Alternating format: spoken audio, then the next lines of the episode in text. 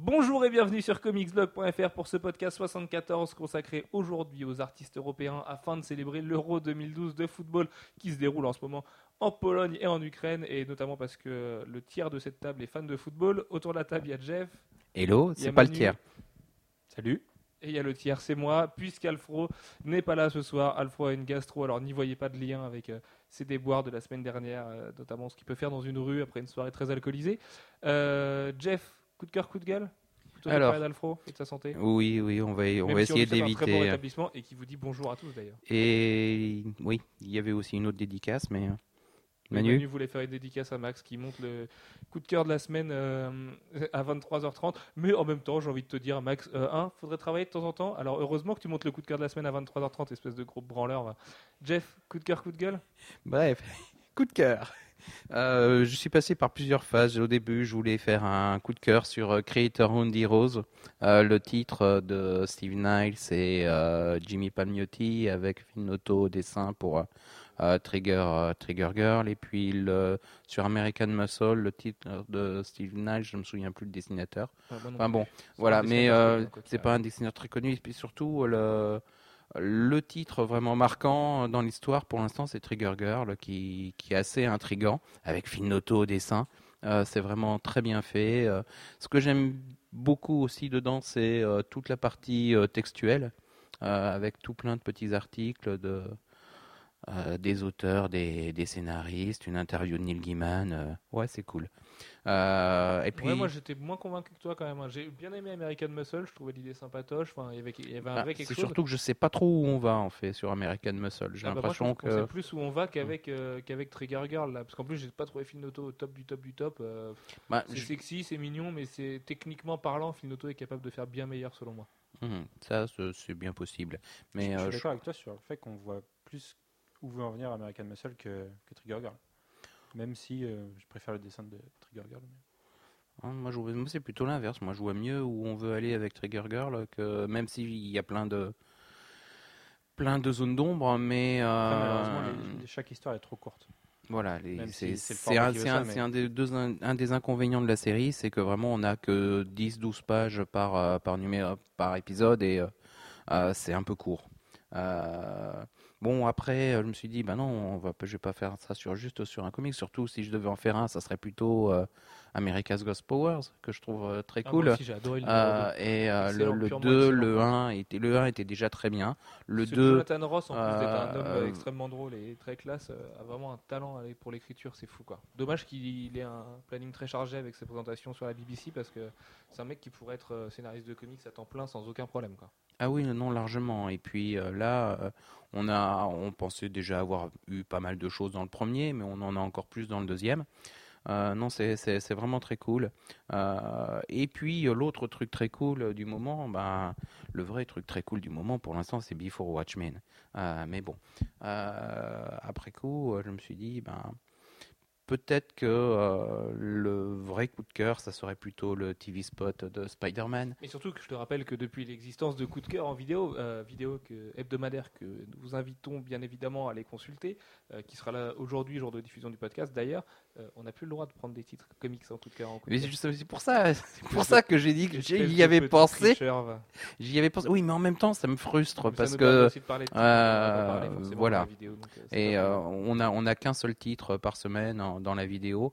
C'est pas assez réellement. Bah oui, mais c'est Mm. comme ça. Écoute, hein, la ligne éditoriale est ce qu'elle est. Voilà. Et puis quand la ligne édito, c'est moi. voilà. Donc il y a un super TV spot de des The Amazing Spider-Man euh, qui est pas très long, mais par contre qui euh, qui est très centré sur l'action et euh, où on voit presque plus de choses. Enfin, on voit sans doute moins la trame de l'histoire. Ah bah, de- la série, mais par contre, c'est- Ah, vraiment très très cool. Oui, oui, c'est complètement hallucinant. Notamment l'image de fin où Spidey, lui, il met une espèce de retourner sur, euh, sur l'immeuble, on se balance. Enfin, bref. Non, mais c'était c'est une image qu'on avait déjà vue seulement dans la phase où il était en train de se casser la gueule. Et, euh, Voilà, et, là, on a et la là, on a la remontée. suite et c'est mieux. Bah, c'est oui, c'est plus impressionnant. Mm.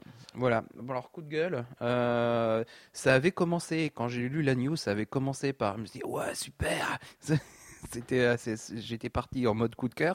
Euh, c'est euh, l'annonce que Marvel fait sur Starlin et Thanos en septembre. Chez, euh, et en fait, ils vont simplement rééditer euh, Thanos Quest et. euh, et puis Thanos, l'autre titre c'est The, The Search for, enfin je sais plus.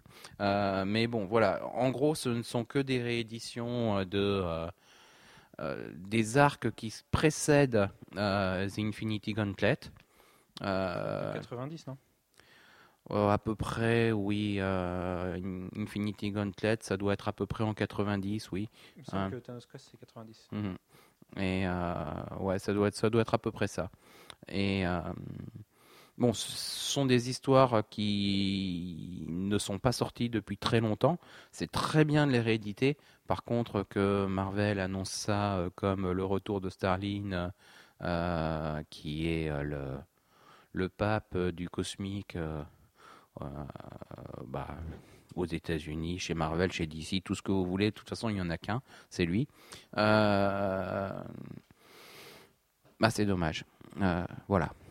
Oui, c'est dommage, oui et non, parce que finalement, ça, donnera l'occasion. Il faut voir que dans le même mois, il y a Avengers Assemble 7, du coup, de Brian Bendis et Mark Bagley, qui fait lui aussi, du coup, l'apologie de Thanos, enfin, moi, pas, forcément l'apologie, mais qui met Thanos en avant, euh, qui est Avengers Assemble, qui est définitivement le titre de la continuité officielle Marvel à lire quand on veut recoller avec Marvel Studio.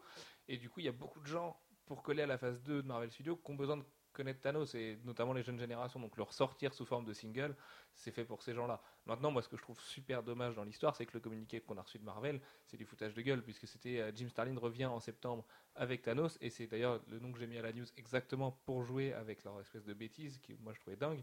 Parce que, et quand on lit un tel titre, on se dit, mais oui, en fait, le post AVX, eh ben, c'est Thanos, et puis c'est Starlin, ils font revenir le truc, ils ont signé un truc grandiose, et ça va être absolument dingue. Mais en fait, pas Bah, du tout. En fait, si, si c'était ça, ça serait, ça serait une vraie bonne nouvelle. Euh, parce que la dernière fois que euh, euh, il y a Marvel, enfin une des dernières fois, c'est c'est pas vrai, c'est pas la dernière fois. Il y a, il y a eu des, il y a eu des fois entre temps où Marvel a eu de vraies directions. Mais la période post Infinity Gauntlet, Infinity War, Infinity Crusade et Infinity Watch, euh, c'est une période pendant laquelle il y avait de vraies directions pour l'ensemble de l'univers Marvel et, euh, qui était impulsé par Starlin. Euh, ça aurait été bien, surtout en cette période où nous avons Avengers versus X-Men qui semble un peu s'enliser, euh, que Non, non. non, pas du tout. Voilà, euh, que ça aurait, été- ça aurait été bien qu'il y ait quelqu'un qui reprenne un peu une, une direction qui aille au-delà de on fait se taper dessus nos deux franchises. Complètement. Tout à fait. Même si bon, le post AVX, ça se trouve, sera réjouissant. Moi, c'est mon coup de cœur de. Non, et puis peut-être que, peut-être que ça, on ça finira par être bien. Enfin, par être. Bref. Mieux. Mieux. Ouais, ouais. Enfin, je sais pas, le 5, je l'ai pas lu, le- mais jusqu'au 4, Bah, ça allait. Ne, ne lis jamais le 5, alors préserve-toi de ça, s'il te plaît. Voilà. Mais si, si, si, je vais le lire. Je te le conseille. Non, non, non, fais l'impasse, passe aussi directement. Euh, Manu, coup de cœur, coup de gueule? Oui. Bah oui, Alors. forcément. Oui, Jeff, euh, si, si, si tu penses que ça va aller mieux et que tu n'as pas lu le 5, tu, tu- arrête de penser ça tout de suite. Et, j'y pense tout de suite avant que vous me demandiez en commentaire quand Steven dit euh, plus que 6 jours, c'est parce que nous on voit Amazing Spider-Man dans 6 jours au moment où on enregistre, et Emma Stone, et ça va être génial. Et voilà, ça sera mon coup de cœur la semaine prochaine, je pense. Mais d'ailleurs, on fera un micro-trottoir euh, devant le Grand Rex à la fin du film. Donc si vous voulez venir, euh, vous allez juste sur le côté du Grand Rex, sur le côté gauche quand vous êtes devant, et puis on sera là dans la rue avec notre caméra et notre micro. Donc n'hésitez pas à venir nous sauter dessus, à faire n'importe quoi dans la vidéo. Les gens nus repartiront avec des cadeaux. J'annonce, notamment mon caleçon. Voilà. Euh, non, mais en vrai, n'hésitez pas. C'est- hésitez c'est un à cadeau. venir, euh, c'est un, oui, c'est un cadeau, mon caleçon, évidemment. Euh, N'hésitez pas à venir, ça nous fera plaisir et puis on se fera des bisous et des câlins, et ce sera bien. Voilà. Manu, coup de cœur, coup de gueule? Oui, donc coup de cœur. Alors, premier coup de cœur, c'est le bundle Arkham City chez Urban Comics qui avait été annoncé à la base, je crois, vers 40 euros. C'était chose comme 40 ça. euros. ouais. Et qui finalement va sortir à 20 euros. Donc le comics plus le jeu pour PC. Donc certes, c'est pour PC. Ouais, c'est pour PC. Donc euh, c'est ça que moi je trouve dommage finalement, c'est que des joueurs PC bah, euh, qui lisent des comics, il y en a pas, c'est pas forcément un lien énorme. En général, les adaptations de comics sont faites beaucoup plus pour les consoles que pour le PC. Et surtout, ça force à avoir un PC euh, de guerre à l'heure où les gens s'achètent des Mac ou et laissent du coup leur PC vieillissant. Bah, je trouve ça dommage de ne pas avoir des versions PS3 ou Xbox, mais bon. Mais je pense que pour récupérer les versions à ce prix-là, il fallait que ce soit du PC et pas du PS3 Xbox. Mais d'ailleurs, on, on sait pas. Enfin, tu vas peut-être me corriger, mais on sait pas si c'est un Blu-ray ou si c'est juste un code de téléchargement. C'est pas faux. Ouais, parce que ça se trouve, c'est juste du dématérialisé, c'est un code Steam pour le télécharger. Donc, euh, C'est Dans possible. quel cas, ce serait un peu plus décevant, encore plus. Mais bon, on Ouais, ne peut pas cracher dans la soupe parce qu'à 20 euros, un jeu plus. un 20 comics, euros, c'est euh, pas. voilà. Et ça peut amener des gamers euh, qui voudraient tester le jeu. Les gamers qui ont, sont- déjà, ont déjà fumé le jeu depuis un an et demi. Moins d'un an. moins des joueurs occasionnels. Ce- Enfin bref. Et deuxième coup de cœur, c'est l'équipe Kenneth Rocafort, Scott Lobdell qui arrive sur Superman. Donc on savait, ça faisait, Ah oui, c'est vrai ça. ça faisait deux mois qu'on savait que Scott Lobdell était sur Superman. On sait qu'il n'a pas forcément fait des trucs euh, exceptionnels sur Teen Titan et sur euh, Superboy, mais sur, euh, sur Red Hood, l'équipe, qui, il était déjà avec Rocafort dessus, c'est plutôt bon. Et ils nous annoncent qu'ils veulent faire quelque chose de. qu'ils veulent remuer Superman, en faire quelque chose de Bah surprenant et de- attend, ouais, ouais, ouais. et d'un peu plus couillu. C'est une colonoscopie qu'il faut lui faire plus qu'un remuage à Superman là parce qu'il faut le reprendre au fondement. Enfin, c'est, Pour l'instant, c'était affreux. Donc moi, je sais que j'ai arrêté Superman au numéro 3 parce que Perez me sortait par les yeux. Là, vais tu le reprendras au numéro Superman. 0 en Et septembre. Voilà, je le reprendrai du coup au numéro 0. Tout à fait. Le, le petit à côté, c'est que Rocafort devrait plus faire Red Hood. On s'en doute. Ça va être dur pour lui Ce de. Dwayne Turner sur Red de Dwayne Turner qu'on Bah, n'a pas vu Ça va être. Dwayne Turner pour le numéro 0. Pour la suite, on ne sait pas encore. Enfin, c'est il, peut rien tenir, il officiel. peut tenir un rythme correct, Dwayne Turner. Puis c'est un mec, enfin c'est vraiment l'artiste 90s, euh, 90s Topco de base. Donc a, a priori, il a quand même un truc. Enfin, il, il y a un lien avec euh, avec Kenneth Rocafort et puis il peut tenir du mensuel. Donc euh, ce qui fait plaisir, c'est qu'on l'a pas vu depuis très longtemps et qu'il y a une vraie volonté de la part de DC du coup de pas non plus choquer les lecteurs et de mettre un artiste qui ressemble à Rocafort sur le même titre. Voilà. Par contre, c'est vrai que c'était peut-être les dessins qui faisaient la force de Red Hood aussi aujourd'hui, euh, malgré son côté rock'n'roll exacerbé. Et du coup, on va perdre ça. Donc euh, peut-être que la série euh, risque de sombrer, euh, malheureusement.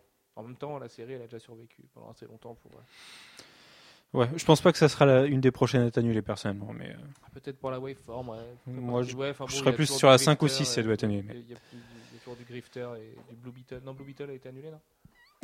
Non, non, je crois pas. Je sais pas, je sais plus. J'ai arrêté ça- Blue Beetle, donc j'en sais rien. Enfin, moi, je les ai pas lus, donc. euh, ouais. Ouais, bah écoute, euh, je, je- bah, je sais pas. Vous nous direz en commentaire, euh, corrigez-nous. que- Et ce qui est bien aussi de, de cette annonce, c'est que le, bah, le titre est quand même beaucoup plus lu, même si c'est beaucoup moins bien, que Red Hood, Superboy ou, ou Teen Titan, et que ça va mettre en avant les deux, les deux artistes auprès du- d'un plus grand public. Enfin, Scott ça- Lobdell, il n'a pas besoin d'être mis en avant. hein. Scott Non. c'est un des plus grands scénaristes. Mais Rocafort, il mérite d'être 20 ans. connu. Mais euh, Kenneth Rocafort mérite d'être connu, mais en même temps, Kenneth Rocafort ne cherche pas non plus la reconnaissance à tout prix. Donc, euh, Mais non, il faudrait pas le mettre sur trois séries d'un coup, quoi. Parce Bah. qu'il va pas, il va pas Ah tenir. bah non, déjà tient- tenir un mensuel pour lui, c'est un, un- un exploit incroyable, puisque Velocity, on se souvient qu'il a mis un an et deux mois à sortir quatre numéros, même si c'était quatre numéros magnifiques. Euh, Madame Mirage, c'était pareil, ça a mis très très longtemps à sortir. Mais voilà, Kenneth Rocafort, moi, il fait partie de mes artistes préférés, euh, Eva, et, c'est mortel de le voir bosser comme ça tout le temps. euh.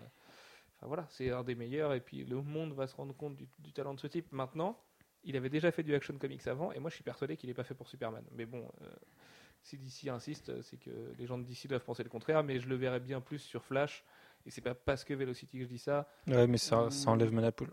Ou Oui, mais Manapool est très bien sur Flash pour l'instant. Tu peux faire, euh, oui, Manapool est bon sur Flash, mais tu peux faire un autre Flash. Enfin, tu vois, il y a un petit, y a un mec qui s'appelle Wally West qui s'ennuie. euh, on sait pas où d'ailleurs, donc euh, voilà, ce serait une bonne idée. Arrête, s'ils t'entendent, ils vont le foutre sur Kid Flash, ça va être chiant. Non, parce que Kid Flash c'est cool. D'ailleurs, dans Young Justice, ça fait deux fois que j'y pense parce qu'on parle Non, mais c'est- Kid Flash de Teen Titan. hein. De Teen Titan Ah oui, actuel. c'est vrai, ouais. Ouais, parce que Young Justice euh, traite les Teen Titans d'avant le relaunch et c'est quand même beaucoup mieux. Vraiment. Mais regardez Young Justice, c'est vraiment une série pour, euh, qui prend pas les gens pour des neuneux. Un peu comme Ultimate Spider-Man, c'est très très réussi. Alors mon coup de gueule, du coup, euh, j'ai- mis Prums dessus quand je l'ai vu pour pas que Jeff me la pique. C'est l'annulation de Resurrection Man euh, après, après le numéro 0 en septembre. Parce que c'est une série qui est bonne selon moi, enfin qui est pas mauvaise, même si elle s'est peut-être perdue sur les derniers numéros. Et surtout, il y a quand même d'autres séries à annuler avant celle-là. Alors, certes, bien D'accord. Certes, euh, Abnet et Lanning font beaucoup de séries d'un coup. La série n'a pas vendu énormément et s'il faut sacrifier quelque chose, Je pense qu'ils n'ont pas été les derniers à, à- à dire non. C'est pas un personnage majeur à la base. Euh, donc, euh, c'est pas un personnage iconique. Ça fait que il y a certainement d'autres priorités que maintenir Resurrection Man. Cas, il y a d'autres personnages plus iconiques à, à réessayer. Mais c'est quand même très dommage. Enfin, moi, j'aurais 100 fois annulé Grifter ou Deathstroke avant. Quoi. Ah oui, moi aussi.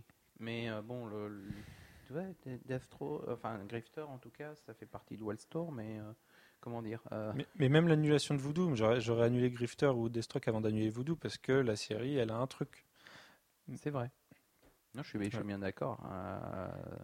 Et vous m'aviez entendu taper dessus pourtant euh, auparavant, mais euh, je sais pas, elle, elle s'est reprise, elle, elle avait trouvé sa voie. Enfin bon, je trouve ça fort dommage et j'espère qu'on aura d'autres mini-séries ou d'autres explorations de, de ces personnages par la suite. De toute façon, on le sait, Dan Didio a dit que quand ils annulent une série, c'est pas pour supprimer le personnage. On devrait les revoir, mais faut voir comment on va les revoir, justement. Mhm. Voilà. À vous les studios, Sullivan. Pardon, excuse-moi, j'étais en train de faire des bêtises sur senscritique.com. Très bon site que de vous conseiller en demeurant. Euh, alors oui, quant à moi, mon coup de cœur de cette semaine, ah bah j'ai oublié de le noter, donc je sais plus. Euh, je vais essayer de le retrouver pendant que je vous parle de mon coup de gueule à ce moment-là. Euh, mon coup de gueule, c'est le, jeu de chaise musicale de Marvel post-Avengers vs X-Men. Alors en fait, pourquoi? Parce que Marvel, ça fait quand même un moment. Euh, on va pas vous faire du Marvel bashing. voilà, déjà que des gens pen- pensent qu'on fait du, du Panini bashing, donc ce serait pas le moment. Euh, ce serait coup double, remarque. Et ah ouais, oui, donc puisque Panini publie Marvel. ce- selon moi, euh, Marvel, c'est pas l'éclate depuis un moment. Euh, je m'éclate sur quoi? Je m'éclate sur Spider-Man, Punisher, Daredevil, Scarlet Spider, donc quand même des héros globalement d'une même famille. Winter Soldier. Ou- non, ah non, pas. du tout. Non, Winter Soldier, je trouve ça nul à chier. Enfin, je trouve qu'Ed Brubaker est vraiment en mode auto en ce moment pour euh, pour Marvel. Uncanny X-Force avec Noto, moi je suis pas fan. Je le préférais avant. Enfin voilà, je m'ennuie sur plein de trucs et le pompon c'est Uncanny X-Men par exemple de Gillen Enfin les mutants ont jamais été aussi chiants qu'en ce moment pour moi c'est quand même un comble pendant qui pendant. Euh, bon bref, tout est pas acheté. hein. J'adore New Avengers et Avengers par exemple en ce moment. Alors ça me surprend moi-même parce que c'est pas des séries que j'adore d'habitude. Mais bon bref, tout ça pour dire que Marvel ça fonctionne pas en ce moment. Tout le monde est d'accord pour le dire. Axel Alonso se fait défoncer de tous les côtés. Je pense que Joe Quesada va revenir beaucoup plus tôt que prévu de ses vacances euh, euh, aux Canaries parce que avec Axel Alonso ça marche pas. Voilà, on savait qu'Axel Alonso en tant qu'éditeur faisait n'importe quoi. Bah là il le prouve en tant qu'éditeur in chief et ça met tout le monde dans le caca. Et euh, malgré les milliards engendrés par Avengers, il serait bien que Marvel se recentre vers ses comics et vers son lectorat et sa fanbase de base. Et pendant que DC surtout fait de la qualité en face, euh, sans être d'ailleurs complètement incroyable. DC fait juste de la qualité et fait le taf. Mais Et puis avec quelques bonnes idées. euh, oui, puis il y a des bonnes Ouais. idées éditoriales comme d'habitude. Enfin voilà, DC fait le taf et euh, DC est très bon et qu'elle l'a toujours été. Donc c'est pas, il y a rien de choquant là-dedans. Maintenant, euh, DC, comme on le verra tout à l'heure, fait confiance à des jeunes auteurs européens, à des jeunes auteurs européens, pardon, à plein de d'idées, à plein d'émergences de trucs. Scott Snyder qui se permet de révolutionner l'histoire de Batman, c'est quand même assez fort. Je pense que euh, euh, Marvel, pardon, serait frileux à l'idée de révolutionner l'histoire de Spider-Man, par exemple. Mais chez Marvel, on a une idée, c'est que comme AVX c'est pas terrible, et ben après AVX on prend les mêmes et on recommence. C'est juste que le club de cinq architectes, et dans ces cinq architectes, il y en a deux que j'adore, c'est Brian Bendis et Ed Brubaker. Ça fait quand même trois donc que j'aime beaucoup moins. Euh, vont se partager les séries. Alors du coup, on va se retrouver avec Matt Fraction et Salvador Larroca sur Fantastic Four. On va se retrouver avec Gillen et je ne sais plus qui et Greg Land sur euh, Iron Man. Brian Bendis, Ils font des échanges. c'est ça, c'est un jeu de chaise musicale vraiment, sauf qu'il y en a pas qui part. Enfin, si à la limite Jason Aaron garde juste Wolverine de X-Men. Mais Non, du mais coup, comme ça, ils, ils- ils évitent l'usure éditoriale. Tu sais, euh, le truc, ça fait 40 ans que je fais la même série. Euh, J'en ai marre de dessiner Iron Man. ouais, mais l'usure éditoriale, ça va être l'usure des lecteurs bientôt parce qu'on en a marre de voir les mêmes mecs faire des Et puis, trucs. Moi, ce que je vois, c'est qu'ils mettent des auteurs que j'ai- j'aime pas sur des séries que j'aimais bien avant, sur des séries que j'aime en ce moment, et que du coup, j'ai peur de plus aimer après. Bah bien sûr, ouais, par exemple, je vois euh, la, la grosse annonce qui concernait Jonathan Hickman et Sadrivich, c'est qu'ils reprennent Avengers. Sauf que leur euh, Ultimate Comics de Ultimates était pas bon. Enfin voilà, on l'a tous dit, c'était pas bon euh, Ultimate Comics de Ultimates. Donc euh, ça s'est arrangé un petit peu par la suite, mais c'était quand même loin d'être bon. Et ces mecs-là, on va leur confier Avengers, qui est quand même la licence de Marvel en ce moment. Brian Bendis va faire jouer avec des mutants. Alors il aurait X-Men plus Uncanny X-Men, X-Men qui serait relaunché à l'occasion, et donc le X-Men que Brian Wood va écrire changerait de nom pour l'occasion. Euh, voilà, oui, encore, ouais. Donc ça fait en plus encore un relaunch X-Men. Enfin, il y a quelque chose qui marche plus. Là, j'ai l'impression qu'ils sont à court d'idées et que, et que la perte de Scott Snyder les a complètement euh, brouillé parce qu'ils ont perdu un mec qui fait bouger les choses, qui fait bouger les lignes. Euh, J'ai l'impression qu'en amont, chez Marvel, en fait, il n'y a pas cette espèce d'équipe de Jeff Jones, Jim Lee, Dan Didio qui va chapeauter la totalité du truc et qui va euh, valider des idées, qui va faire confiance à des jeunes auteurs, qui va leur dire allez-y comme ça, qui va veiller à la continuité d'un univers. Et euh, des mecs comme Stephen Walker ou des, plein d'éditeurs de Marvel que je respecte énormément, ben, j'ai l'impression qu'ils sont résignés en ce moment. Quand on voit leur post Twitter, ils font que de, ils font que de bâcher les gens qui attaquent Marvel. Alors, non, c'est pas une réponse. La réponse, apportez-la qualitativement.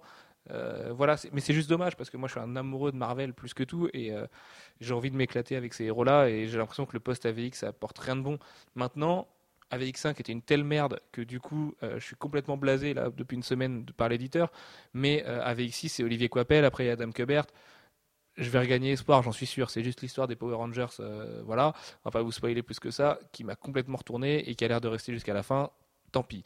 Mais Marvel, putain, réveillez-vous quoi. Euh, Moi, je trouve qu'il n'y a plus d'étincelles, tout simplement. Quoi. Il, il- manque pas qu'un truc, il en, il en manque plusieurs. Il y a- plus d'alchimie chez Marvel. Moi, ce qui me faisait rêver avant. C'est la même chose qui s'est passé dans la... quand ils sont passés à deux doigts de la banqueroute et qu'Avi Arad les a sauvés en 96. Donc euh, c'est quasiment gravissime. Il faut un mec comme Joe Quesada qui arrive et qui rebalance un Marvel Knights, qui rebalance une recette. quoi. Donc euh, sinon c'est simple. hein. Marvel, ce qu'ils vont faire, c'est qu'on va se taper encore un an de disette. Ils vont passer deuxième définitivement dans, le, dans les charts parce que là DC pousse quand même très très fort derrière sans crossover. Et du coup, euh, Marvel va appuyer sur le bouton relaunch et, ils repasseront devant. Maintenant, le bouton relaunch, il faut l'accompagner de nouveaux auteurs, de mecs qui ont envie. Et moi, quand je vois que l'éditeur retient pas un jeune comme Rafa Sandoval, qui est une pépite, qui est du talent brut, comme, euh, comme peut l'être Sarah Pikeli, ben, j'ai envie de dire merde, quoi. C'est pas possible, les mecs. Qu'est-ce que vous avez dans les yeux? Vous avez, vous avez laissé filer Scott Snyder. Vous n'avez pas 1000 chèques en plus pour avoir Greg Capullo. Vous laissez filer des jeunes comme Rafa Sandoval. Euh, bientôt, les Ryan Stegman et les Clayman, ils vont les dessiner pour DC et ce sera comme ça. Moi, ça m'étonnerait pas finalement. Oui, non, ce ne serait pas étonnant. De toute façon, de la même manière qu'il y a des chances qu'un certain nombre d'auteurs de, DC soient re-signés euh, ensuite par Marvel. À un moment ou un autre, il y a toujours des effets de, de balance. Euh, quand ça devient trop d'un côté, ça, ça, repart, euh, ça repart de l'autre. Mais ce qu'on avait peur au début, de, au début des New 52, on se disait qu'il y avait quelques auteurs qui étaient là pour les lancements des New 52 qui allaient vite partir. Et ça s'est pas fait. La plupart sont restés et ont l'air de rester là pour un moment. Ils sont bien ancrés chez DC pour l'instant. Oui, en particulier ceux qu'on avait l'habitude de voir ne pas arriver à tenir le rythme. Le Manapool et, euh, Et Kenneth et Rocafort. Kenneth Rocafort pour ne pas les citer. S'est dit, oh là là là là là là, eux, ils vont pas tenir le rythme. Et bah si. Mais parce qu'il y a un travail éditorial qui est, solide derrière. Moi, j'ai l'impression que chez Marvel, en ce moment, euh, c'est la fête du slip. Euh, Les mecs qui rendent leur page un peu quand ils veulent et puis euh, qui vivra verra. Et, Enfin, j'adore Simone Bianchi, c'est un génie, c'est peut-être un des plus grands artistes de l'industrie. Maintenant, le mec, il se permet quand même de rendre son- le retour de Dan Sabre un an après, pendant que Dan Sabre est déjà revenu dans Wolverine and the X-Men, sans aucune cohérence. Donc, ce genre de truc, ça devrait pas se faire. Ils sont éditeurs de, la plus grande boîte de comics du monde. Ce genre d'erreur, elle passe pas.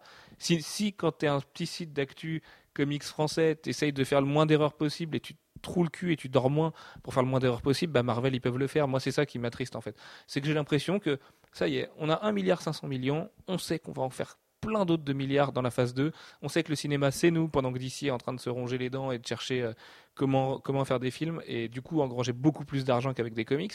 Mais ça suffit. Pour Marvel, j'ai l'impression que ça y est, on peut se foutre sur nos lauriers, et puis c'est cool, quoi. Donc euh, non, non, ça marche pas comme ça, les mecs. Euh, Souvenez-vous souvenez-vous qu'un jour, ça va vous retomber sur la gueule, c'est tout.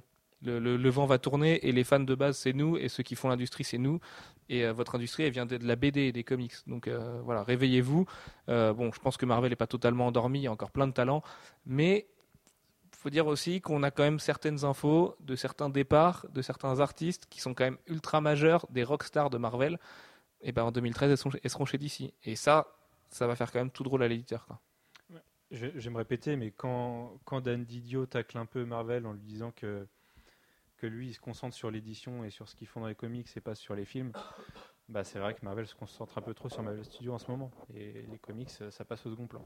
Ben oui, c'est pour ça qu'on a nommé aussi Axel Alonso à la tête du truc, et pourtant euh, tout le monde avait l'air de lui faire confiance au début. Donc, euh, euh, Joe Quesada, euh, c'est sûr qu'il va falloir qu'il arrête de regarder un peu le cinéma, parce que sinon ça va partir complètement en snarde dans le milieu de, de la BD, et puis voilà. Et puis, quitte à. Enfin, moi, du coup, ça me fait revenir sur l'idée d'avoir annulé Ghost Rider et X23, qui étaient deux bonnes séries.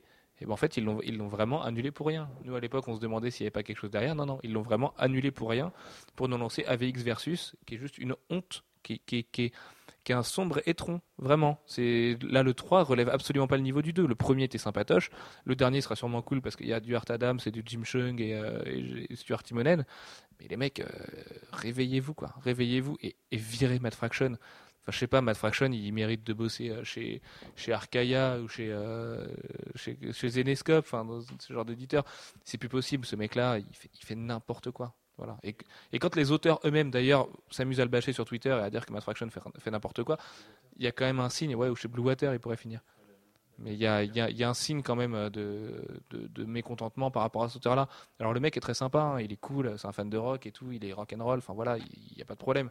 Mais en termes d'écriture, non, non, non. Ou alors faut le museler quoi. Parce que sinon il fait du comme Chris Claremont quand il était pas muselé, il fait n'importe quoi. Sauf que Chris Claremont avait beaucoup plus de talent que McFaction, finalement. Donc, euh, oui, Chris Claremont, et lui, il avait 142 idées par euh, numéro. Euh, Matt Fraction, il en a peut-être un petit peu moins. Une tous les 142 numéros. Une tous les 142 numéros, comme dit euh, Manu. Ouais. Euh, bon, et ensuite. Alors ensuite, du coup, j'ai essayé de retrouver mon coup de cœur Ah, et c'est pour ça, de c'est cœur, pour ça mince que je disais euh, continuer euh, là-dessus. Mais bon, euh, Eh voilà. ben Merci oui, Jeff, oui. tu m'as bien grillé. Euh, mon coup de cœur, mais je sais plus du tout ce que c'est moi ce coup de cœur. Ben, J'en ai plein cette semaine des coups de cœur. non, j'avais un autre coup de gueule, c'était le tarif des commissions de la Comic Con, mais on vous fera un article là-dessus pour vous expliquer le pourquoi du comment. Mon coup de cœur, oh là là. Tu veux que je te parle de mon d'un autre failli coup de gueule? Ouais, vas-y. un, un autre failli coup de gueule, c'est que on a, failli faire, euh, pour tout vous dire, la semaine dernière, vous nous demandiez comment on préparait les podcasts. Euh, Ah, cette et- semaine, ça a été chaotique. Cette hein. semaine, ça a été terrible. Mais il faut comprendre Ce- aussi qu'il y a ce départ au ce matin- demain, qu'on est en retard euh, sur plein de sujets, qu'on qu'hier on a bossé comme des fous, qu'Alfro est pas là en ce moment. Enfin voilà, c'est très compliqué là. C'était Voilà, des jours. euh, euh, résultat des courses, c'est que ce matin, on n'avait toujours pas de sujet. Dans la journée, bah, ce on en soir à avait 22h toujours non plus. hein. Euh, dans la journée, on s'était dit, ben, on va peut-être faire, puisqu'il y a le relaunch de Valiant, on va peut-être faire quelque chose sur Valiant. Et euh, donc, j'ai un peu bossé le sujet. Et euh, finalement, c'est pas ça qu'on fait ce soir. Euh, mais parce que c'est vrai. euh, On va attendre un petit peu, on vous fera Aujourd'hui, un- euh, c'est- un peu court pour, pour juger le relaunch de, de Valiant. Bah, on va attendre Bloodshot et Ninjak, notamment avec l'arrivée d'un dessinateur français qu'on aime bien. Et puis et puis on vous en reparlera. Et ça y est, j'ai retrouvé mon, mon coup de cœur. Ah, Mon coup de cœur, c'était l'arrivée de Gary Frank sur Justice League, parce que je suis hyper content parce que Gary Frank va dessiner Justice League 0. Alors je sais pas si ça veut dire qu'il remplacerait Jim Lee, mais à la limite, si Jim Lee devait partir, ben moi c'est Gary Frank que je voudrais voir sur le titre, parce que Gary Frank c'est juste un des meilleurs, et qu'en plus sur la couverture il y a Shazam, et que ça veut dire que Shazam va vraiment revenir, et je suis tellement fan de Shazam que je veux une Justice Justice League euh, avec Shazam, vraiment plus qu'un backup qui est en plus pas terrible euh, jusqu'à maintenant mais euh, voilà. Donc j'avais ça puis j'avais plein d'autres coups de cœur. J'avais le coup de cœur aussi des couvertures de Before Watchmen, de Before Watchmen en septembre. Et euh, Jay Lee, euh, je sais pas ce qui s'est passé, mais je re-aime Jay Lee. Il m'avait saoulé dans la tour sombre, j'en pouvais plus de son style. Et puis là, les couvertures sont magnifiques, donc j'ai Ah, qu'une hâte. couvreurs, il a toujours fait des, très, des couverts euh, très sympas. Il faudra voir comment c'est dedans après. euh. Ouais, j'espère que le storytelling sera pas trop pompeux à l'intérieur. Mais euh, voilà. Et puis sinon, j'avais un autre coup de cœur, mais je vais me faire troller. Euh, C'est que Warner Bros pense à rebooter Green Lantern et que ce serait juste, euh, enfin voilà, ce serait un acte de, de, de bienfaisance envers l'humanité de faire ça. Ce qui est marrant, c'est que quand on a sorti cette news, tous les commentaires étaient pour Ouais, le film. vous, êtes- vous êtes beaucoup de lecteurs à aimer ce film. Alors euh, c'est marrant parce que l'été dernier, vous étiez beaucoup à lui cracher dessus avec nous. Nous étions tous ensemble contre Green Lantern. Euh, mais là, je sais pas, tout le monde a l'air d'aimer ce film. Et comme Jeff l'a pas vu, je suis sûr que ça lui donne en plus, encore plus envie de le voir aujourd'hui. Ben, euh, moi, en tout cas, je, je n'ai pas craché dessus parce que je l'ai pas vu. mais il paraît que j'ai rien raté, mais bon. En fait, je, je pense que le- un, des, un des bons moyens de pas rebooter la franchise et de pas se taper Ryan Reynolds dans, une, dans un film Justice League ou dans une suite, c'est d'utiliser un autre Green Lantern humain. Ouais, avec Guy Garner ou, euh, ou. John Stewart. John Stewart serait cool parce qu'en plus, En plus, il est connu du public. hein, Oui, John Stewart a fait le dessin animé. Il y a plein de gens, mais surtout en France, les gens connaissent beaucoup John Stewart. Mais euh, il y, a, il y a encore une fois la question toute conne du quota racial et que, que s'il faut un film Justice League, il va falloir un Renoir. Donc euh, John Stewart peut, pourrait être le, le, le meilleur alibi pour avoir un Renoir dans l'équipe. Donc euh, c'est aussi bête que ça, mais ça pourrait être, euh, ça pourrait être une bonne idée. Et puis Warner a l'air d'avoir compris. Ils ont, ils ont embauché des scénaristes pour Wonder Woman, pour Justice League. Enfin, les scénaristes de Wonder Woman et, euh, Et Flash, pour l'instant, c'est quatre des scénaristes qui bossaient sur. Oui, mais comme dit un lecteur, et je suis complètement d'accord avec lui, si tu m'écoutes, je te fais des bisous et des câlins, euh, c'est pas le scénario dans Green Lantern qui pêchait, parce que le scénario, c'est peu ou prou celui qu'avait fait Jeff Jones sur, sur Secret Origin. Et donc, du coup, bah, moi, ça me choque pas. C'est, le scénario était pas pourri, c'est tout le reste. Il y avait un truc qui allait pas, puis il y avait Ryan Reynolds, quoi. Là où DC peut se mordre les doigts, c'est de se dire que, euh, ah, quand même, euh, ils avaient un scénario de, de Joss Whedon euh, pour Wonder Woman et un Joss Whedon qui était à bloc dessus et qu'ils l'ont refusé. Mais Joss Whedon, il finira chez DC un jour ou l'autre, moi, j'en suis persuadé. Ah, mais je suis sûr qu'il a envie de le faire. Joss Whedon mais n'est pas un enfant plus- de Marvel, c'est un enfant en de la plus- culture geek. en Donc, plus, je, je pense vraiment que c'est quelque chose qui, qui le motive à fond, Wonder Woman. Je crois que les détails qu'il avait donnés sur son scénario étaient pas Jojo quand même. hein. J'ai beau être un, un gros fan de Joss Whedon, je crois pas qu'il partait dans la bonne direction sur Wonder Woman. Mais bon, après, il faudrait le voir euh, travailler quelque chose aujourd'hui. ouais, mais pas, c'était pas hier. c'est, c'est Joss Whedon quand même. Donc, euh, Ouais, c'est Joss Whedon quand même. Je viens de voir une image super marrante sur. euh, c'est un nouveau Nine Gag sur le fait qu'Axel Rosies ne serait pas en retard à un concert et c'est un, un métalleux super content. Voilà. J'espère que c'est ce qui va m'arriver euh, samedi dernier. Ouais, compte sur moi. Euh, voilà, donc du coup, on va pouvoir enchaîner avec le thème d'aujourd'hui, qui est donc les artistes européens à qui travaillent aujourd'hui dans les comics et puis euh, leur histoire un petit peu, notamment avec le premier d'entre eux. Et Jeff, c'est le premier artiste européen à avoir travaillé pour les comics. Tu l'aimes beaucoup. C'est Barry Smith. Euh, c'est le premier. Enfin, alors, je suis pas absolument certain que ce soit réellement le, tout premier, mais c'est certainement celui qui est rentré dans l'ère euh, euh, dite moderne des comics dans les années 60, fin, fin des années 60, avec le renouveau de Marvel. C'est donc un Anglais qui a débarqué aux États-Unis. Il voulait absolument dessiner dans les comics. Il a travaillé pour, pour Marvel, il a fait des, des remplacements, euh, il s'est fait expulser des États-Unis parce ouais. qu'il avait Après avoir déjà de dessiné sur un banc, et enfin voilà, il a une histoire complètement dingue ce mec. Voilà. Euh, c'est le premier euh, exporté anglais euh, dans le domaine des, des comics américains. Il, lui, il a ouvert la voie parce que ben, plus tard, derrière lui, d'autres artistes euh, sont venus d'Angleterre pour commencer, parce que c'était plus facile pour euh, les euh, pour des anglophones euh, de travailler avec des anglophones. Euh, et euh, on a d'abord vu une invasion anglaise, euh, en particulier en termes de bah, à la fois de dessinateurs. Dessinateurs, c'est arrivé un tout petit peu plus tard et c'est d'abord venu avec les scénaristes. Euh, mais ils ont vite amené dans leur valise des dessinateurs. Et puis quand on voit des, des gens comme euh, euh, Alan Davis ensuite débarquer euh, aux États-Unis, euh, ils sont aussi beaucoup venus à travers euh, des rééditions de, euh, de comics européens.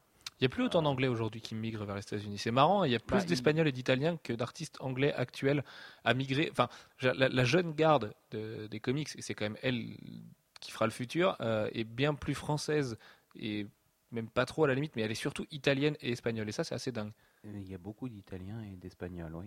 Mais en dehors, je veux dire, dans les anglais, moi je sais qu'en anglais récent, en dehors de Trevor Ersine et euh, de mecs comme. euh, Sean Phillips. il y a Sean Phillips, ouais, mais Sean Phillips, c'est pas non plus le plus jeune. Il y a Sean Murphy, Sean Phillips, Trevor Ersine. Euh, J'ai perdu le nom, celui qui fait les Dark Avengers. ah, Claire va me détester si j'oublie son nom. Euh, ah, qui fait les Thunderbolts et les Dark Avengers. euh, Declan Chalvet. Euh, mais il y a- sinon, il y a plus tant d'artistes jeunes anglais à aller travailler pour les comics. J'ai l'impression que depuis les années 2000, ça s'est quand même vachement calmé. Ah. Alors que c'est juste dingue cette invasion italienne-espagnole, on va y revenir tout à l'heure, mais c'est de la folie, vraiment. On vous a trouvé euh, 40 noms en l'espace de 5 minutes euh, de, de mecs, et ça paraît évident en plus, et on les connaît tous, c'est juste que, que voilà, enfin, c'est assez hallucinant, ouais, vraiment. Bon, l'invasion donc s'est faite. euh, ça a d'abord été une invasion anglaise euh, avec euh, des, des scénaristes, avec euh, Alan Moore qui a été amené en Angleterre, aux, Aux États-Unis. USA. Pardonnez a- Jeff, il est tard, vraiment. Voilà. Et qui a travaillé pour DC. Avec bah, les Morrison, les euh, Oui, Neil Gaiman, euh, les euh, Jimmy Delano, enfin voilà, il y en a plein. Peter Milligan. Jimmy Delano, il fait partie des premiers à y être allé. Milligan qui a dû Mm. goûter du bon vin américain, n'est-ce pas? Voilà. Qui n'est pas le Mhm, dernier sur la bouteille. Pourquoi? Ah Parce oui, que Peter Milligan aime le bon vin. il aime le bon vin. Ouais, il sûr, aime hein. le vin tout court. Ah oui, oui, oui. Que il, il- plutôt il- ça. ouais, ouais, il aime l'alcool, oui, on peut le dire. Voilà. Euh, En plus d'être fou. et, et pas que, je pense. Non, non, oui. enfin, ouais. Ça, après, c'est ça, qui- ça, ça Oui, me regarde. on oh, oui, oui. La loi Evin nous interdit d'en ne parler, nous regarde pas. n'est-ce pas? Voilà. Euh, mais bon, le côté, les dessinateurs, à la base, autre que euh, qu'anglais. En fait, si aujourd'hui on n'a pas beaucoup de- d'auteurs qui sont européens, euh, autres qu'anglais, c'est beaucoup pour des raisons de langue. Euh, aujourd'hui, on a beaucoup de dessinateurs espagnols, euh, français, italiens, euh, des pays de l'Est, euh, de Turquie. voilà, on a beaucoup de dessinateurs, par contre très peu d'auteurs. très peu de scénaristes. Très peu de et c'est scénaristes, pour- ouais. Pour des raisons assez évidentes de langue. Quand on sait que le Spawn Architects of Fear a mis euh, quasiment 5 ans à sortir. euh, pas parce que le scénario n'était pas fini, pas parce que les dessins n'étaient pas finis, euh, mais, mais parce que le, le, phrasé réalisé par un auteur français. Faut pas le dire, ça. Un- Enfin bon, voilà, vous êtes au courant maintenant, mais c'est un secret que Spawn Architects of Fear a été écrit par un Français. Hmm. Voilà. Mais disons que Todd McFarlane après a dû le, a dû ouais, le, le réadapter en américain, vraiment Hmm. avec des dialogues Voilà. américains, alors que pourtant le texte de ce Français que nous ne citerons pas euh, était, était vraiment lui au départ en anglais. Donc euh, Mhm. c'est juste qu'il n'y avait pas le, C'était pas le bon phrasé. oui voilà, c'était pas authentique. bon il y avait pas, il y avait pas. ça- pour- pour- pas une pour- langue maternelle, Pour un finalement. américain, ça, ça sonnait, ça sonnait pas. bah, ça sonnait comme du Mad Fraction en fait. Donc euh, c'était quand même assez Euh, grave. non, parce que je pense que Mad Fraction, quand même, il doit faire assez américain. Oui, oui, mais il, quand est- même. il, il écrit. euh, tu vois. Bref, je vois. Voilà, tu vois ce que je veux dire. Mm. On, on- on peut bâcher Matt Fraction autant qu'on veut, on a le droit. Voilà, il a, il a commis AVX5, donc euh, Mhm. il a, il a fait Fear Itself et AVX5 quand même. Et en plus de son run sur Iron Man. Enfin bref, laissons-le tranquille, ce Matt. Euh, donc ouais, donc évidemment beaucoup moins de, beaucoup moins de scénaristes que de, que de, que de dessinateurs. À l'exception des Anglais du coup, parce que voilà, le fait d'être euh, anglophone, Bah, forcément ça aide. D'autant qu'en plus, les scénarios des scénaristes anglais ajoutent toujours un- une dimension littéraire euh, plus plus finalement et euh, sont souvent écrits d'un- d'une manière un peu plus noble que certains ricains comme Bendis qui vont être beaucoup plus dialoguistes et beaucoup plus euh, in the hood, tu vois, plus Mhm. street euh, que des Grant Morrison qui eux vont mettre Bah, beaucoup de texte plus et du texte plus littéraire, quoi, vraiment. Neil Gaiman et- en est le parfait exemple. Et plus excentrique aussi. Euh, plus, plus européen, tout simplement. Oui, c'est ça, plus européen. ouais. Il y a un vrai caractère européen dans, dans les comics. Euh, donc en dehors des Anglais, du coup, donc on arrive à ce fameux vivier italien. Alors en Italie, pour vous faire une short list de ceux qu'on a retenus, on a quand même Giuseppe même, Camuncoli. le- La première vraie invasion, c'est euh, après, les, après les Anglais, c'est les Espagnols. Et c'est euh, c'est Carlos Pacheco dans les années 90 euh, qui commence à, à travailler dessus. Vas-y. Donc pour revenir aux Italiens, parce qu'on va pas vous le faire par ordre, par ordre chronologique, c'est un petit peu compliqué du coup, Oui, sinon non, de voir qui est le premier à avoir posé en 94 il n'y a pas de Checo, mais en 95 il y a lui. Enfin voilà, sinon on fait un tour du monde en moins de 5 minutes. Euh, en Italie, en dénombrant juste quelques Italiens qui nous venaient comme ça à l'esprit avant de commencer ce podcast et euh, de manière très rapide parce qu'il fallait pas qu'on non, plus qu'on commence l'enregistrement à 1h du matin, on a trouvé Giuseppe Camuncoli, Stefano Caselli, Gabriele Dell'Otto, euh, Emanuela Lupacchino, Sara Pichelli, Andrea Muti, Davide Gianfelice, Davide Messina, Simone Bianchi, Francesco Francavilla, Matteo Scalera et Carlo Barberi, sachant qu'il y en avait encore Ça en beaucoup fait d'autres. 12. Donc euh, voilà, et il y en avait plein d'autres. Et c'est des mecs, euh, j'imagine quand vous avez entendu leur nom, vous les avez reconnus, vous les connaissez, mais on se rend pas compte qu'il y a autant d'Italiens Ah, finalement. D'ailleurs, euh, parmi les mecs, il y a au moins deux nanas. Oui, il y a deux nanas déjà, ce qui est une exception aussi. Il y a Emma, Emma et puis Sarah Pichelli. Les deux qui sont plutôt jolies, et ça aussi c'est une exception. Euh, du coup, Giuseppe Camuncoli, aujourd'hui, c'est quand même euh, du Spider-Man. Ça a été Taken pendant longtemps. Stefano Caselli, dessinateur attitré de Spider-Man. Delotto, superstar de Marvel. Emma Lupacchino, dessinatrice d'X Factor. Sarah Pichelli, euh, protégée de Brian Bendis et dessinatrice de Spider-Man après Ultimate Spider-Man. Andrea Muti, je ne sais pas ce qu'il fait en ce moment. David et John Felice, c'est du Brian Wood, notamment Northlanders. En plus de du Daredevil. David et Messina, c'est True. Simone Bianchi, c'est une rockstar de Marvel, pareil. Beaucoup de, Wolverine. Francesco Francavilla, c'est un des artistes préférés de Scott Snyder qui l'invite sur Batman et sur Something. Matteo Scalera, je ne sais pas ce qu'il fait en ce moment. Et Carlo Barberi non plus. Tout ça pour dire que c'est pas une petite invasion. Ils font pas semblant de travailler dans l'industrie. C'était des rockstars de l'industrie. Et Marvel adore son vivier italien en plus. Ils ont peut-être simplement plus de formation comics que nous, par exemple. Ah, pas du tout. Quand on leur en parle, pas du tout. quoi. C'est un hasard complet. Euh, on les a tous rencontrés, on leur a tous posé la question et ils sont quasiment tous sympas. Non, en vrai, ils sont tous sympas. Euh, c'est juste que une des deux rockstars la raconte un petit peu. Euh, mais tous. Peut-être aussi qu'il euh, y a une véritable école italienne. Il y a une école italienne de la BD. De la BD. Mais pas du comics. oui, non, mais là où il y a quelque chose de commun entre le comics et, le, et la BD italienne, c'est une, certaine volonté de réalisme graphique une certaine volonté de réalisme graphique. Pas, pas tout, mais euh, quand on voit un Simone Bianchi, on se dit que. Bianchi, c'est différent. Bianchi, il serait né à l'époque de la Renaissance, ça aurait été le, le Michel-Ange de l'époque. C'est un génie, ce mec-là. Il est d'une lenteur affreuse, mais c'est un génie. Enfin, c'est un, un, artiste euh, avec un grand A. Il a, c'est pas du tout un artisan du comics, par exemple. Et, et une chose par rapport à nous, c'est que nous, on baigne dès notre enfance dans le franco-belge. Mais du coup, quand tu dessines, tu, tu te diriges peut-être plus vers le franco-belge euh, naturellement alors que, que des pays comme euh, l'Espagne, l'Italie sont peut-être plus. L'Espagne, ouais, à la limite, mais l'Italie a une grosse culture de la BD aussi. Enfin, oui, mais je pense qu'ils ont plus de. Les Dander et les compagnies, tout ça, c'est italien, quoi. Euh, enfin, c'est. Dander, c'est pas italien? C'est anglais Dander? Ah bah autant pour moi. D'ailleurs, il y a un, un Blu-ray de Dander qui sort avec Brandon Roos, le mec qui jouait Superman Returns. Voilà. C'est vrai? Oui, oui. c'est un gros direct ou DVD. Et on sait ce que fait Brandon Roos maintenant. les artistes. tu viens de me donner envie de le voir. Les artistes italiens. Manu, qu'est-ce que tu nous disais? Je disais, je disais que peut-être. Euh, bah oui, tu viens de me contredire. Je viens de te dire ce que je pensais et tu viens de me contredire, toi. Ah bon? Autant pour moi. Euh, non, mais ouais, non, mais je suis pas, moi, je suis pas persuadé qu'il y, ait, une école italienne de la BD ou qui baigne, ou le fait que nous euh, baignons dans, dans, autre chose. Face ça, il y a aussi une vraie part de hasard, je pense, là-dedans. Il y a aussi le fait que le, quelque chose qui a longtemps été perçu en France comme étant du comics, mais c'était pas du comics, c'est les les Black, les Captain Swing, les euh, Mustang euh, et autres euh, et autres séries. En fait, c'est à ça que je pensais, c'est à toutes ces séries-là, toutes ces séries italiennes-là. Qui, sont très, qui sont traitées de façon plus réaliste que la plupart du temps le, le la BD franco-belge, qui est plus figurative, enfin plus, plus symbolique dans, dans, sa, dans son dessin.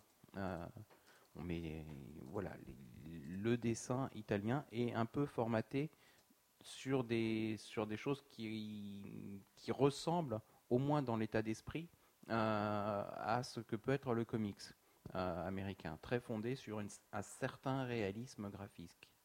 Et euh, bah, il y a une parenthèse, du coup, il y a peut-être des passerelles qui sont plus faciles entre les dessinateurs italiens et euh, le dessin euh, spécialisé comics. Ouais, mais alors c'est super marrant parce que l'Espagne est complètement le petit frère de l'Italie dans ce, dans ce mouvement-là, puisqu'on dénombre Rafa Sandoval, Mika Ranin, Juan Guarnido, qui au début a commencé pour bosser pour Marvel Espagne, euh, qui, a fait, qui fait Black Sad aujourd'hui maintenant, qui est un chef-d'œuvre absolu du franco-belge, Carlos Pacheco, Daniele Sampere, Ardian Saf, qui est espagnol, Vicente Cifuentes, David Aja, Jorge Molina, David Lafuente, Salvador La Roca. Euh, Daniel Acuna, Roberto de la Torre, Paco Medina. Mais ces mecs-là, ils ont pas ça. Ils ont, ils ont, ils ont pas toute l'excuse italienne d'avoir fait de la BD qui est proche des comics au départ. Et pourtant, ils sont le même nombre et ils, sont pareils. Enfin, je veux dire, Rafa Sandoval, c'est euh, Catwoman maintenant chez DC, parce qu'il vient de changer de, maison. Mais c'était Ultimate Okai et Ultimate Doom avec Brian Bendis, c'était son petit protégé. Mika Ranin, c'est Justice League Dark. Guarnido, c'est Marvel et un génie du franco-belge. Carlos Pacheco, c'est une rockstar. Daniel Sampere, je sais pas ce qu'il fait en ce moment. Euh, je sais plus. Qu'est-ce que j'ai eu Daniel Sampere tout à l'heure, je t'ai dit un truc, mais je sais plus. Ardian Saf, euh, Bad Girl, il a fait aussi du Brightest Day, c'est quand même pas rien. Sifuentes, je me souviens plus. David Ara, il vient de relancer Okai là. Jorge Molina, il a fait du Captain America avec Mark Wade, c'est quand même pas rien. David Lafuente, Ultimate Spider-Man. Euh, New Mutants aussi, Salvador Larroca qui fait du Iron Man depuis deux ou trois ans, Daniel Acuna qui fait les Vengeurs, Roberto de la Torre qui fait plein de trucs, qui doit être sur Age of Apocalypse en ce moment, Paco Medina qui, fait, euh, qui a relancé Deadpool, qui a relancé les Ultimate X-Men. C'est tous des mecs qui ont encore des grosses séries, et d'ailleurs je pense qu'il y a plus d'Espagnols qui ont des grosses séries aujourd'hui que des Ricains, mais euh, ils n'ont pas la même excuse que les Italiens. Alors comment on explique ça? C'est exactement les mêmes profils en plus. Quoi. mais là, là, par contre, j'ai pas la même explication parce que la, la bande dessinée euh, espagnole est plus, est plus proche à la base que du franco-belge que de la BD euh, italienne. Mais bon, là, j'ai pas un expert non plus. J'ai aussi eu l'impression sur, sur les artistes espagnols qu'il y a eu une sorte de, de rafle d'un seul coup parce qu'il y en a beaucoup qui font partie de la même agence qui est la, la Nutopia Agency. On a du coup Ardian Siaf, Michael Ranin, Rafa Sandoval, Sifuentes, euh, Ulysses Areola qui colorise chez DC aussi. On a beaucoup qui sont arrivés avec les New 52 et même un peu avant avec Flashpoint. À noter qu'il existe la même chose en Italie avec euh, Giuseppe Camoncoli qui est dans le même studio que Stefano Caselli euh, et d'autres artistes dont j'ai oublié le nom, peut-être Gianfelice. Et notamment Jim Lee, quand il a vécu en Italie, a travaillé dans leur studio pendant un peu plus d'un an. Voilà. Mais c'est, les, studios sont un truc qui se fait beaucoup, ça se fait aussi pas mal en, aux États-Unis. Wildstorm a fonctionné comme ça au début. Enfin, c'est un truc qui existe bien. Mais c'est vrai que du coup, peut-être que DC a pris un pack total et puis bah, allez les mecs, vous venez. Quoi. On sait que quand ils viennent, en, quand les pontes de DC viennent en Europe, ils viennent dans des endroits où il y a beaucoup d'artistes. Ils nous l'ont dit. Euh, je suppose que c'est pareil pour tous les, tous les éditeurs. Et, et, oui, à mon avis, ça, ça se fait comme ça. Ils, ils rencontrent des, certains membres des agences, et puis du coup, ils creusent. Et il y, a moyen de se faire découvrir et de progresser comme ça. Après, sur les, je trouve que sur les artistes italiens, il y a beaucoup de Marvel. Sur les artistes espagnols, c'est un peu plus dilué. Un, que ce soit DC, Marvel, il y, en a, un peu partout. C'est un peu moins exclusif. Alors, euh, je sais pas. Et puis, euh, c'est pas forcément exactement les mêmes profils. Hein. Euh, c'est vrai que. comment il s'appelle celui qui faisait Northlanders David et John Felice oui, voilà. Euh, c'est plus un profil. C'est du vertigo euh, pur et dur. Voilà, c'est du vertigo. Ça, Même s'il a fait du Daredevil. Euh, classique, ça pourrait être du franco-belge. alors que même, un, même un Francavilla ou un Pacheco ou surtout Pacheco surtout Pacheco c'est beaucoup plus mainstream euh, Francavilla comme loin du mainstream moi je trouve mais, oui mais même lui euh, il peut se rattacher à ça de façon euh, plus à la marge mais ça reste plus proche que. Euh, bah, Rafa Sandoval, Caselli en sont des purs exemples. C'est vraiment du pur dessin mainstream, vraiment. Voilà, et c'est pareil pour. Bon, enfin bref. Ok, mais je, du coup, je, je, comprends pas ce que tu voulais dire. Mais oui, encore un bref, nous allons pouvoir le cocher et relancer le bingo Jeff. On a complètement oublié de le faire ce soir. Euh, à côté du coup des modèles euh, italiens, espagnols, on a aussi l'exception française. En France, on a Olivier Coipel, qui est quand même une des plus grosses rockstars des comics, mais qui est un peu une exception. On a Phil Briones, euh, qui a fait beaucoup de Marvel, qui devrait rejoindre Valiant si tout va bien. On a Paul Renault, cover artiste de génie, qui peut se permettre de refuser des projets de Marvel et d'ici, euh, parce qu'il lui il préfère aussi bosser dans des bonnes conditions. On a Stéphane Créti, qui a fait du Star Wars et je suis sûr qu'après Masqué, on le reverra dans les comics. De toute façon, son talent fera qu'il arrivera à la. Stéphane Roux, Stéphane Renaud, t'as dit Oui. C'est un mélange. Oui, c'est un mélange avec quelqu'un d'autre. Euh, Stéphane Roux aussi, qui a fait pas mal de Star Wars, qui a mm. fait du Marvel, qui a fait du, du DC avec Zatanna. Euh, qui a-t-on d'autre? Euh, Il y en a plein aussi d'artistes français.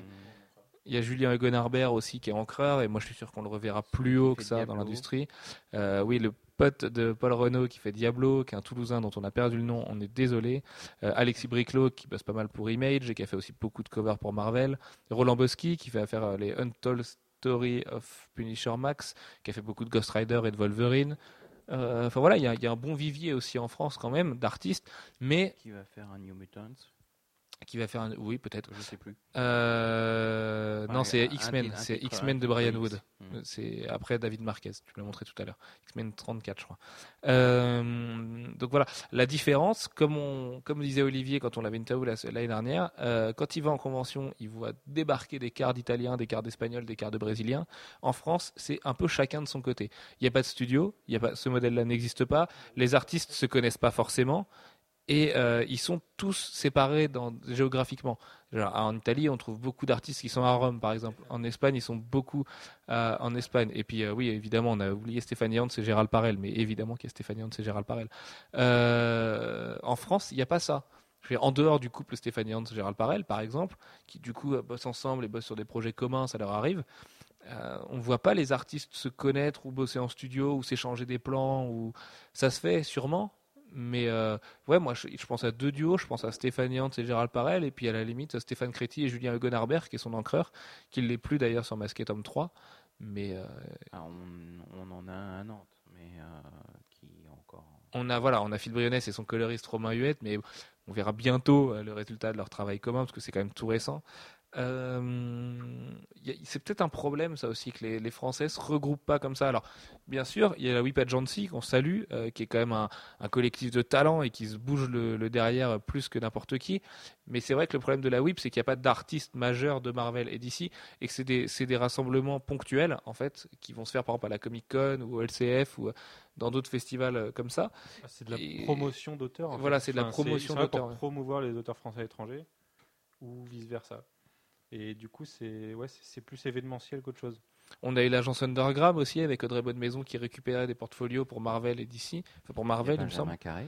Euh, Il y a Benjamin Carré aussi qu'on allait oublier qui fait comme beaucoup beaucoup beaucoup de couvertures de Star Wars, mais qui est peut-être plus illustrateur aussi Oui, que qui est comics plus artiste. illustrateur, mais euh, voilà, les, les couvertures, c'est ce qui fait vendre en premier. C'est le, truc le plus important. Ah bah sûr que dans Star Wars les couvertures sont toujours plus belles que, que l'intérieur, surtout quand c'est Benjamin qui les fait. Oui. Euh, donc ouais, peut-être que les Français devraient penser à, à ce système-là. En même temps, en France, il n'y a pas d'école de BD. On a beau être le pays de la BD, mondialement reconnu pour la bouffe et la BD et le vin et les femmes. Euh, c'est cool d'être français quand même. Euh, Il n'y a pas d'école de BD, il n'y a, pas de- culture de, les jeunes dessinateurs aujourd'hui. Moi, je pense à l'école Pivot à Nantes qui a un parcours BD. Euh, c'est tout. Enfin, il y en a sûrement d'autres des parcours BD, mais d'école majeure, il n'y en a pas. Et l'école Pivot forme encore moins aux comics. Et c'est quasiment tous du hasard, en fait, ces auteurs-là, s'ils se retrouvent à faire du comics. Il y a énormément de jeunes auteurs qui sont formés pour aller chez Soleil et qui vont rester chez Soleil après. C'est aussi parce que c'est ce qu'ils veulent au départ. euh, ils ont peut-être une sensibilité euh, qui, qui va plus de ce côté-là. Ceux qui veulent faire du comics, ils essayent de faire du comics. Ils essayent.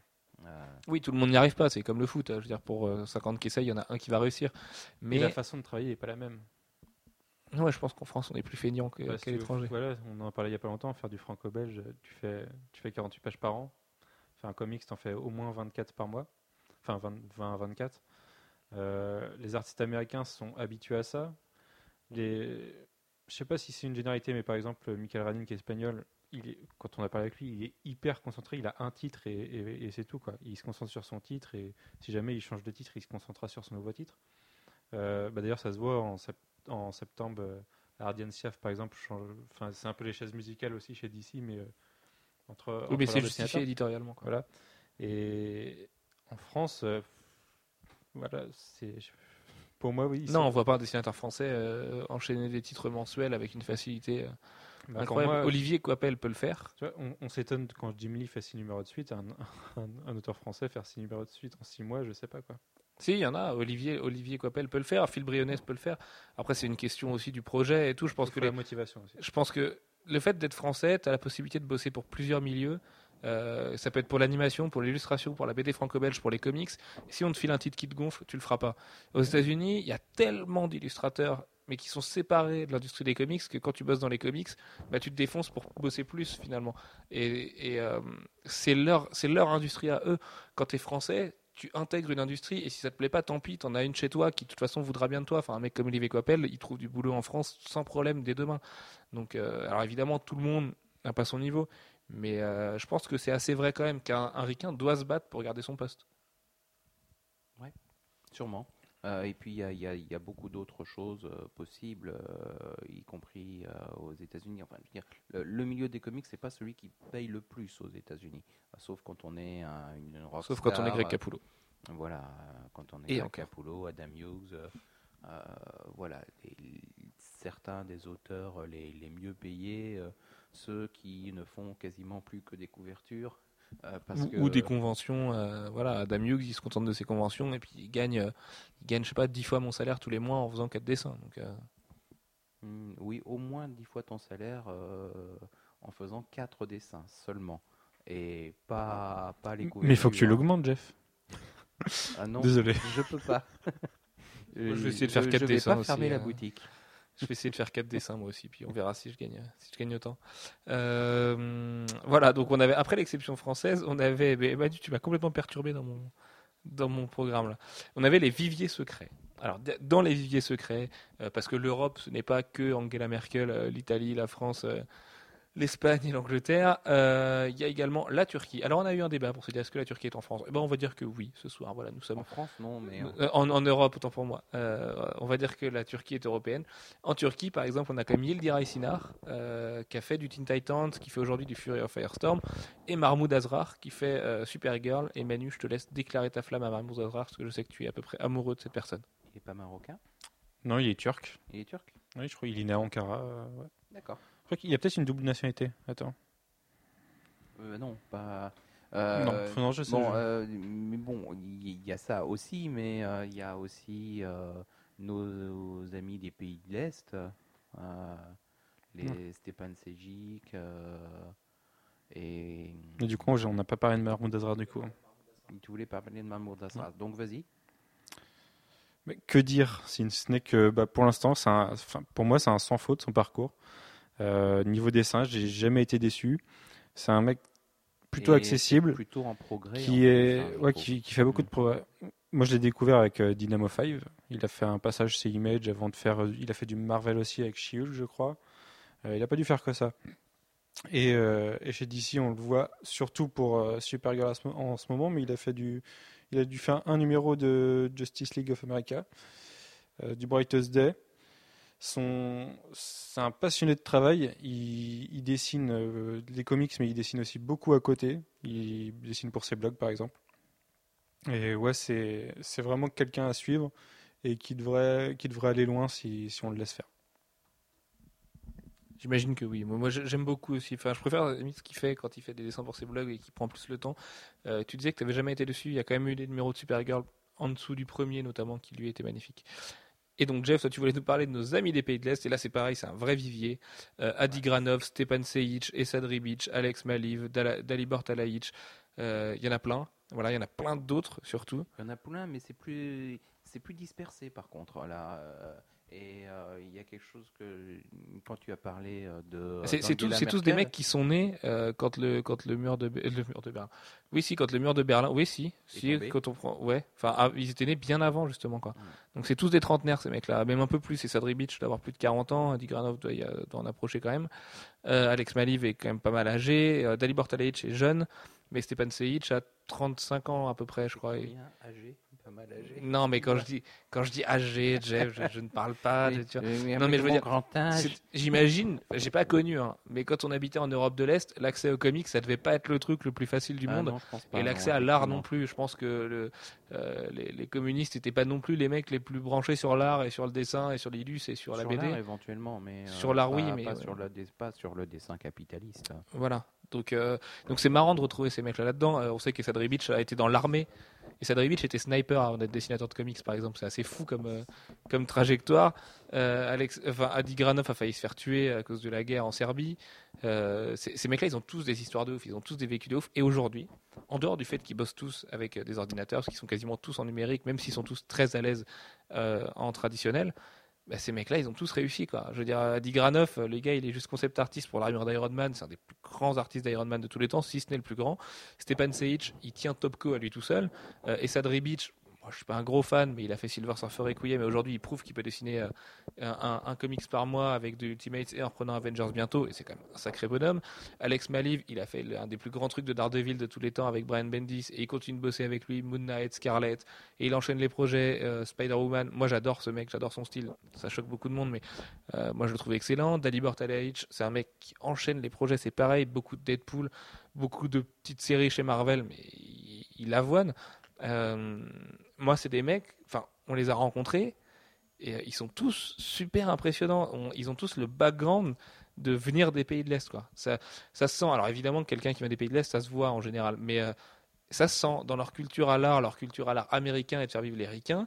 Ben, il y a une espèce de revanche qu'ils ont pris eux sur les pays d'où ils viennent et sur comment ils en ont chié dans leur jeunesse. Et, et c'est assez marrant parce que là c'est pareil, c'est des, des, histoires, enfin c'est des, ça fait très confession intime, mais euh, c'est des parcours de vie, c'est du hasard, le hasard de la vie qui les a mis euh, à bosser pour l'industrie des comics, je pense. Sûrement. Euh, il y a quelque chose qui m'a frappé dans, la liste qu'on a faite tout à l'heure quand, tu as parlé d'Angela Merkel, c'est que euh, finalement dans notre il n'y a pas d'allemand. il n'y a pas d'allemand il n'y a pas d'allemand. Alors oui c'est un truc incroyable. Il y a un artiste allemand euh, qui est à peu près connu et j'arrive pas à remettre son nom depuis tout à l'heure. Et comme j'arrive pas à remettre son nom je peux pas faire de recherche Facebook. Euh, internet pardon mais internet ne se limite pas à Facebook. N'est-ce pas Manu qui est en train de déconner sur Facebook justement.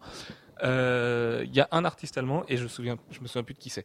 Et c'est marrant parce que pourtant l'Allemagne est le pays européen où les contre-cultures où les où les sous-cultures sont plus développés. c'est surtout celui euh, qui a sans doute la, plus grosse marque et le plus gros impact euh, si. comics. Putain, ça y est, j'ai remis le nom dessus. Marco Djurdjevic. Marco Djurdjevic est berlinois. Ah bah d'accord. Et Yelena Djurdjevic aussi, forcément. Euh, mais c'est vrai qu'en dehors de Marco oui, Djurdjevic, eh ben, non, il n'y a, a, pas quoi.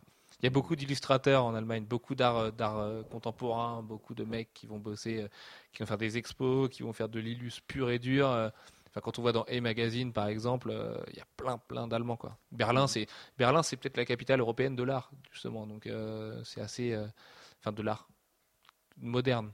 Et c'est assez marrant ouais, de voir que l'industrie des comics est, bah, assez vierge d'allemand. Oui, alors il y a quelqu'un qui ressemble beaucoup à du Bernie Wrightson, c'est Andreas, qui lui par contre publie en franco-belge et qui est très très très très très très influencé par par Bernie Wrightson, au moins à l'origine, il s'en est éloigné après.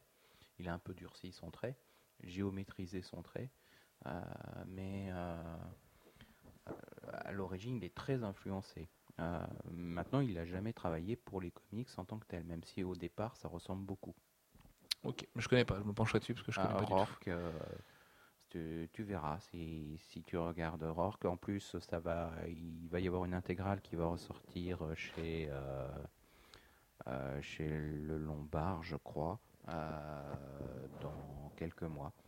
Très bien. Euh, ça sera une bonne occasion pour finir ce podcast, Manu, euh, je voulais te demander quelle était la différence de traitement entre DC et Marvel par rapport aux artistes européens euh, et comment DC est en train de changer d'ailleurs en ce moment là-dessus. Mais avant ça, je voulais faire un coucou aux gens sur Twitter tout à l'heure qui nous ont soutenus avant le podcast parce que, voilà, faut vous avouer qu'à 10 minutes de l'enregistrer, on n'avait pas de thème. Vous avez été assez nombreux à nous donner des thèmes, c'était rigolo. Voilà, vous avez appris plein de choses sur la vie euh, d'Alfro et sur le mariage de Manu. enfin, je sais pas trop comment ça s'est fini cette histoire, mais voilà, on vous fait plein de bisous, on vous embrasse. Manu, bonne fin de podcast ça c'est fini que je vais devoir payer des verres d'alcool à des gens apparemment parce qu'ils peuvent pas venir à mon mariage. Mais euh, je sais pas. Je crois que je me suis un peu engagé. Et, et, je gagne du temps parce que je ne sais pas du tout comment répondre à tes questions. Donc euh, je vais laisser faire Jeff. Eh ben, je vais répondre tout seul alors. Euh, ou avec Jeff. La, la, réponse elle est simple, c'est juste que Marvel a fait confiance plutôt, je pense, à des artistes européens, tandis que DC a été plus frileux, a mis plus longtemps faire venir des artistes. Et d'ailleurs, quand on avait posé la question à Dan Didio, et c'est pour ça que je te posais la question, parce que c'est toi qui lui as posé, ah. euh, lui-même a été un petit peu vexé par notre question en se disant Mais non, non, non, moi j'ai des artistes qui viennent de partout, j'en ai de Turquie, de machin, de trucs. À chaque fois, il y en avait un seul. Voilà, il a très bien su répondre à notre question, sauf que quand on l'a décortiqué, on voyait que c'était pas vrai. Et, en fait, euh, historiquement, euh, il y a eu plus de travail de Marvel vers, vers l'Angleterre que de travail de, de DC vers l'Angleterre. C'est venu un tout petit peu après chez DC et pas forcément pour les mêmes euh, euh, les mêmes cibles. Euh, Marvel, Marvel a créé Marvel UK Marvel a créé Marvel UK. euh, ils, avaient déjà récupéré euh, Barry Smith à un moment. Euh, ils se sont dit, bah, pourquoi pas aller euh, récupérer d'autres Anglais. Euh, et puis pourquoi pas, puisqu'on va de toute façon faire une édition anglaise de, de nos comics, pourquoi pas donner, faire faire des séries originales à des Anglais qui travaillent ailleurs. Donc les Brian Bolland, les John Bolton, les Alan Davis sont, viennent de, de ce biais et sont venus aux États-Unis euh, par ce biais-là. Euh, les ah zut. Euh, enfin bon, peu importe. Ah bah oui, mais je vois Mm. pas du tout ce que tu veux dire. Euh, Ouais, c'est- Brian Hitch aussi. Ouais. Brian Hitch qui fait partie de la vague Marvel UK de triste mémoire d'ailleurs. Qu'il y a eu une époque où ils ont créé toute une gamme Marvel UK avec plein de nouveaux personnages euh, et plein de dessinateurs et scénaristes anglais. C'était vraiment produit sur place. Et, euh, mais c'était diffusé euh, dans, le, dans le circuit comics classique. Et il y avait beaucoup de titres qui malheureusement n'étaient pas, pas terribles. De découvrir un truc de ouf. Il y avait la tête de George W. Bush décapité dans Game of Thrones saison 1.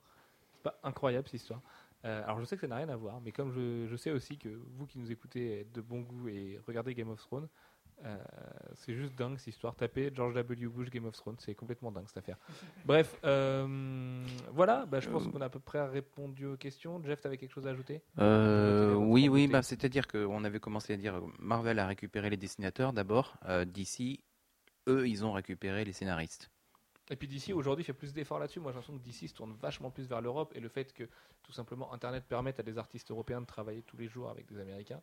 Euh, la- L'arrivée de Rafa Sandoval en est juste la preuve et voilà, on va avoir quand même beaucoup de séries dessinées par des Européens aujourd'hui chez DC. Ouais, Parce que du coup, là, tu dis qu'il n'y en, a- il y en a pas beaucoup, mais il y en a plus de 10% de leurs artistes sont, sont européens, je pense. Oh, largement, 15%, oui. voire 20 peut-être, je sais pas. Enfin, euh, après, après, faut voir aussi.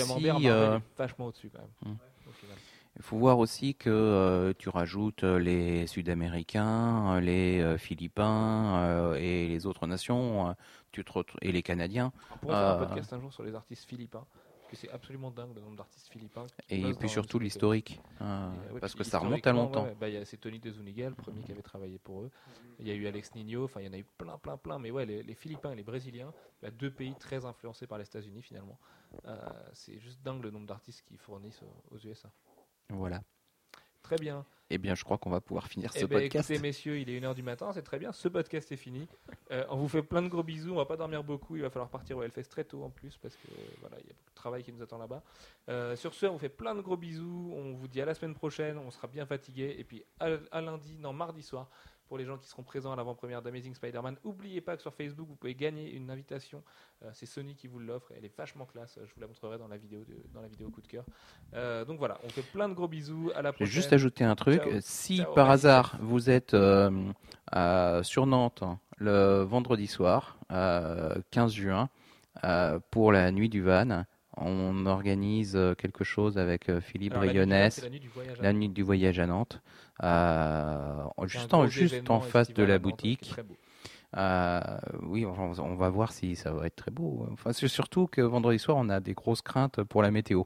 Euh, mais euh, normalement, on organise quelque chose avec Philippe Brionès, Romain Huette, euh, Jean-Marie Minguet euh, et un ami de Jean-Marie Minguet qui est aussi dessinateur publié. Euh, Si vous voulez des sketchs, notamment de Philippe euh, puisque c'est lui que vous bah- allez connaître euh, ici. Mais sachez que Jean-Marie Manguez est aussi un gros gros tueur et que Romain est très bon en couleur.